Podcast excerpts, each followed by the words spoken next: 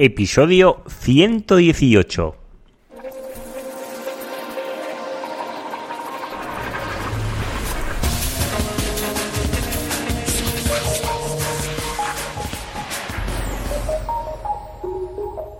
Muy buenos días y bienvenidos un día más al podcast de SEO profesional. Ya sabéis, el programa donde hablo, donde explico, donde narro mis experiencias propias en el posicionamiento web, en SEM y analítica web.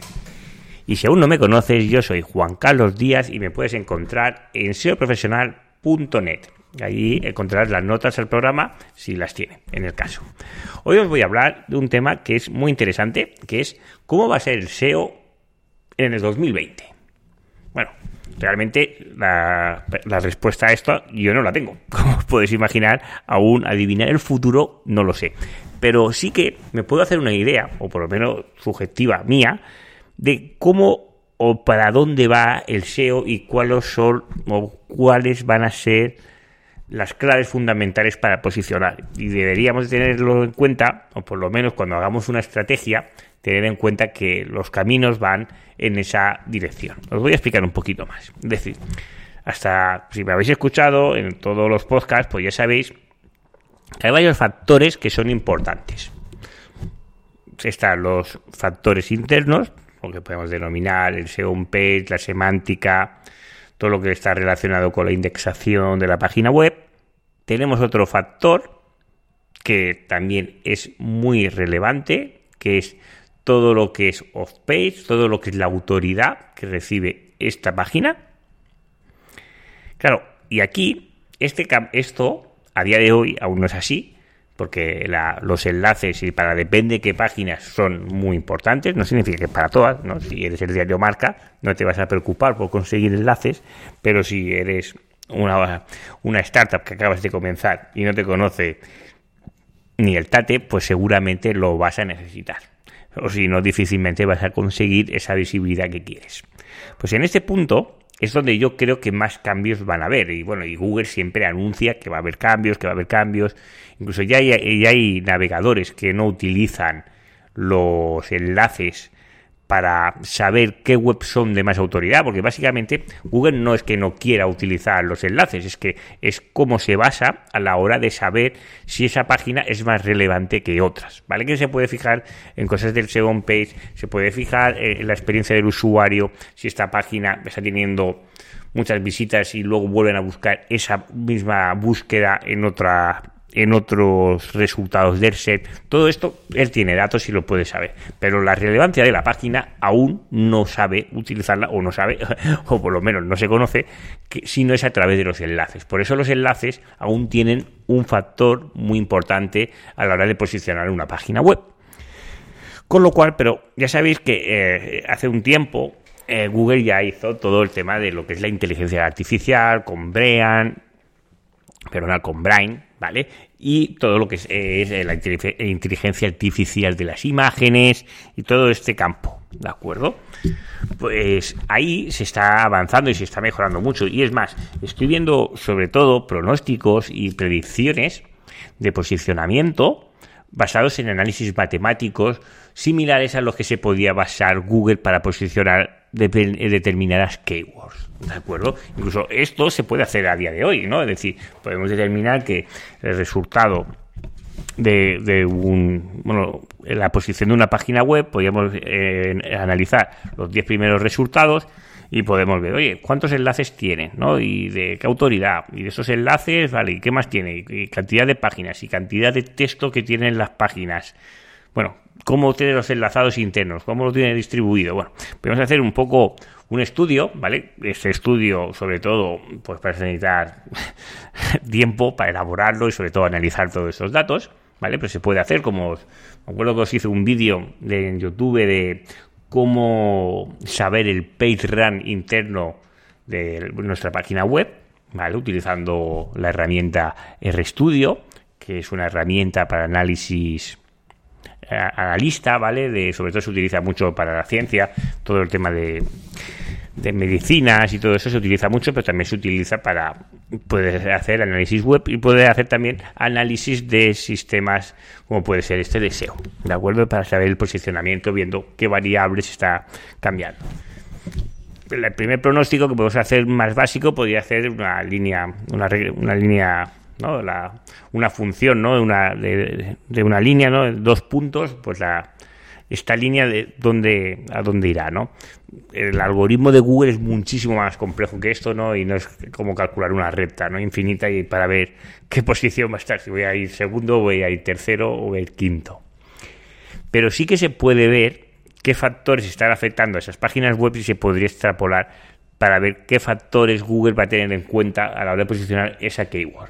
Ya sabemos que el tema de las keywords está muy, bueno, cada vez está más en capa caída, es decir, intentar trabajar una única keyword o solo para alguna keyword o todo esto eh, está cambiando y Google ya se da cuenta que estas páginas solo son para posicionar esas páginas y todo esto está evolucionando muy rápidamente y no sería la forma correcta. Con lo cual, aquí eh, haciendo mi predicción, considero que para 2020, estamos en 2017, pues yo considero que los enlaces sí que van a tener una importancia mucho, pero que mucho menor. Y sobre todo el análisis brain, que esto lo vemos mucho cuando ya hacemos búsquedas, cuando estamos logueados en Google, él nos muestra unos resultados que están personalizados, que no son los resultados que puede ver perfectamente tu vecino del quinto. ¿Por qué? Porque estos resultados están basados en tus búsquedas. ¿vale? Ahora ya en breve, eh, en, en, AdWords, nos vamos a encontrar lo que son las audiencias, es decir, audiencias similares en búsquedas, en la red de búsqueda hablo, ¿vale? Con lo cual, si os fijáis, va un poco de la par. Podré, es decir, estas personas que me están haciendo clic, ¿vale? En mis resultados de búsqueda, pues yo podría encontrar una audiencia similar a esas personas que me están haciendo clic. ¿Para qué? Bueno, para hacer un incremento de puja o para hacer lo que considere oportuno, ¿no? Pero seguramente lo más fácil es hacer un incremento de puja, porque si otras personas que han estado interesadas en este producto que vendo yo o en mi servicio y tengo que estos parámetros, es lo que hace también mucho Facebook, es muy similar a la persona que ya me ha comprado, pues es muy probable que esa persona me pueda comprar a mí también. Con lo cual, si incremento la puja para intentar estar más arriba o destacar más sobre mis, resto de anunciantes, pues seguramente pueda captar este lead, la venta o el servicio o todo, o todo junto, depende de la página web que tenga. Pues, eh, ¿por qué os explico todo esto? Porque dentro de los factores, es decir, bueno, habrá muchos factores más, no este va a ser el único, como hablamos del tema de la velocidad de carga. Esto es importante. Ah, pero a veces, eh, el otro día me vino un caso muy curioso, ¿no? Dice, quiero que cuando haga el Page Speed, ¿no? Que es la herramienta que tiene Google para que salga, para que te dice el tiempo de carga, quiero tener el 100%. Y ya está. Realmente la, herramienta de Google te, te ayuda ¿vale? Pero no significa que tu página web sea la más rápida teniendo el 100%. Yo, haciendo experimentos y, voy a hacer unas cuantas pruebas, al final, testeando con mi web, con esta, la de conseguí alcanzar el 100% de tiempo de carga. ¿Vale? Si hacemos el análisis, si el servidor en ese momento no está saturado ni nada, pues seguro que te va a dar el 100%. Para conseguir el 100%, perdí 0,2 décimas de segundo en la velocidad de carga porque tuve que hacer unos aplazamientos de JavaScript y esto, incluso a nivel visual, eh, si entramos desde PC, a mí no me gusta porque se ve el parpadeo de cómo se monta el, parallax de la web y de la, de la home, pues esto eh, se nota cómo se monta, es decir, lo ves mal y luego se monta bien. Esto, cuando yo lo cargaba de forma normal, más rápida, no, no se notaba. Esto desde móvil no se nota, ¿eh? pero desde PC sí. Pues claro, es lo que te dice de no aplazar, de oye, que no estás que no me estás marcando el caché de expiración de Google Analytics, claro que no es de mi propiedad, lógicamente no te voy a marcar el caché de algo que no es mío. Y cosas de estas, y no se centra tanto en la velocidad de carga. Si te fijas, no habla de tiempos. Hay otras herramientas como WebPage, eh, WebPageOr, Test, es mucho mejor, o, o Pindom Tools, o GeoMetrics. Hay, hay, bastantes que te da bastante más información que la de Google. Lo que pasa es que, bueno, porque es Google, pues y se saben vender muy bien, pues siempre es importante saber los datos. Es decir, seguro que te detecta si las imágenes no están perfectamente optimizadas, pues te lo va a marcar. Pero hay otros casos que se pueden mejorar y no significa que tener el 100% de la página, mi web no sea lo máximo posible optimización, porque aún se puede optimizar más. A mejor no sacar el 100% de, de Google, pero sí que a nivel de tiempo de carga y de experiencia del usuario seguramente sea bastante mejor.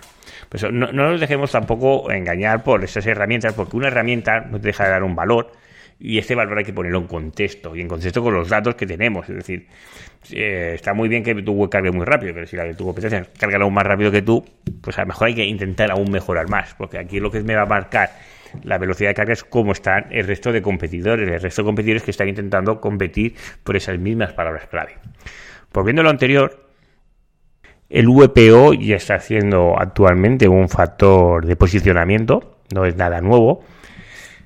Pero luego pues nos encontramos la primera parte, todo el SEO on page, ¿no? Todo lo que puede crawlear Google, cómo está estructurada la web, el tema de indexación, el tema de direcciones canónicas, la parte off-page, que le hemos dicho todo lo que es la autoridad, y la otra parte que es la semántica, ¿no?